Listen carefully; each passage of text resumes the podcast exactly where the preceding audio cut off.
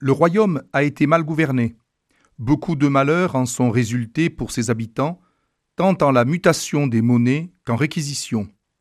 Extrait du préambule de l'ordonnance royale du 3 mars 1357.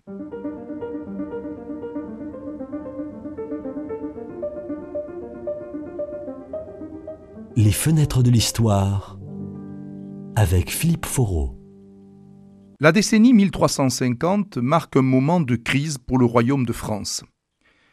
Le royaume a été touché par la peste noire, mais c'est également la guerre dite de Cent Ans qui a provoqué toute une série d'événements qui ont porté la confusion dans le royaume. D'abord, en 1346, à Crécy, les troupes royales de Philippe VI ont été vaincues par les Anglais. Il faut lire les chroniques de Froissart pour se rendre compte du désastre. Là, écrit Froissart, périt toute la fleur de la chevalerie française, et le royaume de France s'en trouva cruellement affaibli et tomba en grande misère et tribulation. Effectivement, les désastres militaires qui entament le conflit entre les couronnes d'Angleterre et de France pèsent lourd sur le contexte. Effectivement, il va falloir euh, trouver de l'argent pour poursuivre le combat. Or, la monarchie est à la recherche justement de cet argent. Il doit également euh, affronter euh, une grande crise économique, car les opérations militaires, si elles ne sont ni continues ni totales sur l'ensemble du royaume, pèsent sur les échanges, et donc les bourgeoisies citadines sont extrêmement mécontentes de la situation.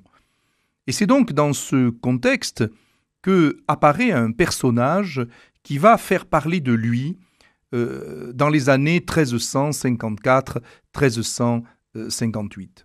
Il s'agit d'Étienne Marcel. Étienne Marcel est né aux alentours de 1310-1315 dans une des grandes familles de la bourgeoisie parisienne. Son grand-père, Pierre, a fait fortune en fournissant des tissus au royaume de Naples et au comté d'Artois. Du côté de sa mère, on trouve un prévôt des marchands, dont la fonction en tant que chef de la municipalité consistait à s'occuper en particulier de l'approvisionnement de la ville, de la rétribution des impôts et des travaux publics à faire. Donc le prévôt est un personnage extrêmement important dans la capitale française. Et c'est d'ailleurs à ce poste qu'est désigné en 1354 Étienne Marcel. Or, au moment où il arrive à cette charge, le roi Jean de Lebon, qui a succédé à Philippe VI en 1350, veut reprendre les opérations contre les Anglais afin de les chasser du royaume et d'effacer les conséquences du désastre de Crécy. Il demande donc la réunion des États généraux en 1355. Ceux-ci désignent donc des députés. Les députés de l'Église sont euh, représentés par l'archevêque de Reims, Jean de Craon, les députés de la noblesse par Gauthier de Brienne, et les députés du tiers-État sont représentés par le prévôt des marchands de Paris, Étienne Marcel. Or, on va voir très vite que pour obtenir de l'argent, eh bien, la couronne va devoir négocier pied à pied avec les représentants des États. En effet, il est question de mieux répartir les impôts, de ne pas euh, toucher à la monnaie, en particulier en rognant la valeur de celle-ci, de ne pas euh, embaucher trop d'hommes de guerre au profit plutôt d'une milice qui serait représentée par les bourgeois parisiens, et donc le roi est contraint d'accepter car il a besoin d'argent pour combattre les Anglais. Et finalement, en échange de ces concessions, eh bien, les députés des États généraux acceptent les nouveaux impôts. Or, la campagne que mène le roi Jean en 1356 se termine par un nouveau désastre. En effet, le 19 septembre, Jean II est battu aux alentours de Poitiers, où non seulement il est vaincu, mais il est également capturé et amené à Londres.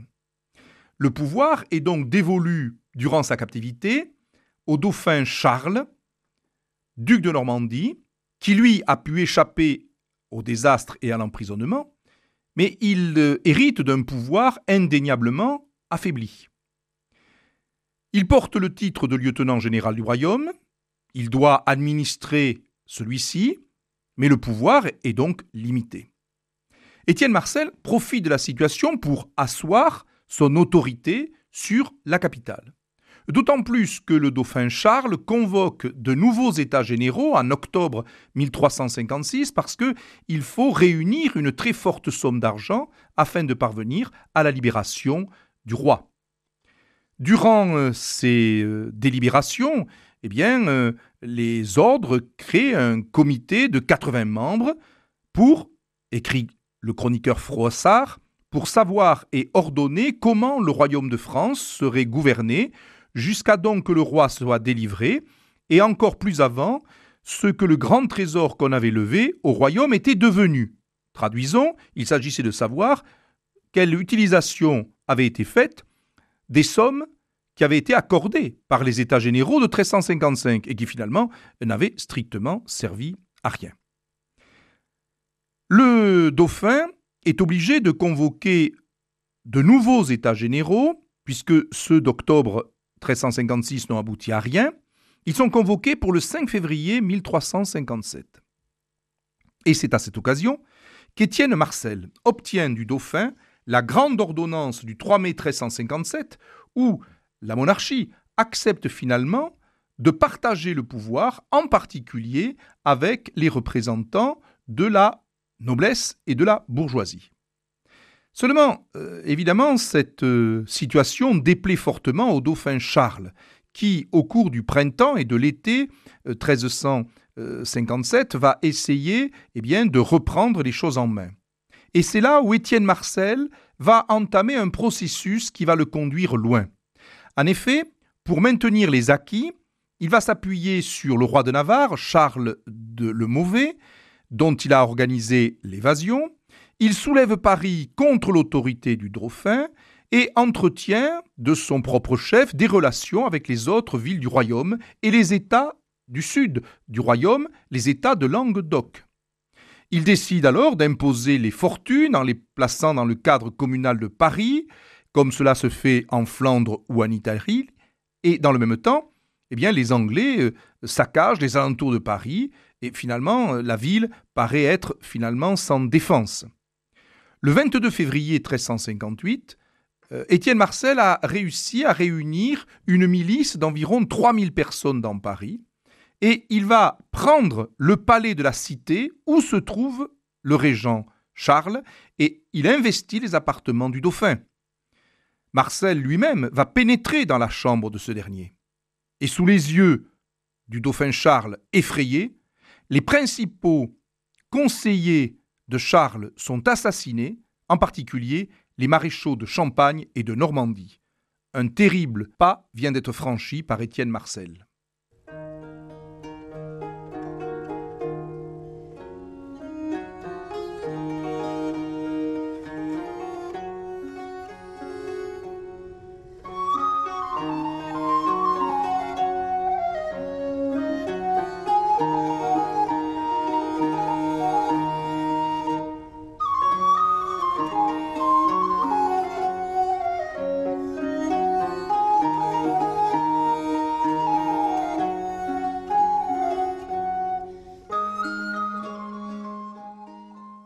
Après l'assassinat des maréchaux de Champagne et Normandie, Étienne Marcel va faire un geste étonnant.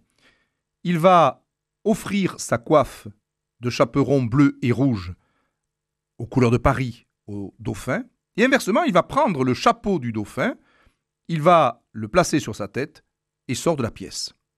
Il a donc indéniablement humilié le dauphin avec cette familiarité.